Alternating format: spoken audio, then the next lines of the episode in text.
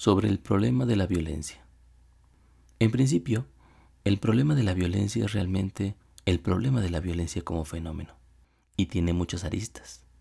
En primer lugar, la violencia no ha sido comprendida en cuanto a su naturaleza como fenómeno de la modernidad. Se le sigue confundiendo con el concepto de pecado, o se le lleva a cabo ritualmente en una suerte de rememoración de la violencia sagrada, y ya no se recuerda nunca que la violencia es en sí misma aquello que hace ser humano al hombre. El alma, dice Giegerick, se mata, se violenta a sí misma para ser. En segundo lugar, se omiten los diferentes niveles en los que la violencia actúa, sobre todo a nivel simbólico y no ético. Por ejemplo, cuando una turba cansada de la agresión de los agresivos se vuelve ella misma violenta, ¿resuelve acaso la violencia? Al contrario, la enarbola como una bandera contra sí misma. Es un proceso neurótico que enardece de forma inconsciente el mismo concepto del que escapa.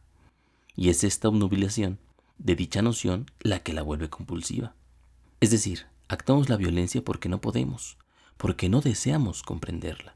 Y al huir de ella, corremos hacia su abismo. Dice Nietzsche, quien con monstruos lucha, cuide de convertirse a su vez en monstruo.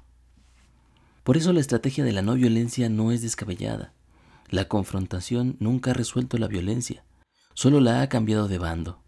Pero dicha posición debe ser complementada con una apertura hacia aquel mal que nos acecha. Abrazar la sombra es siempre el primer paso, y esta es una violencia absoluta, una violencia que se violenta a sí misma.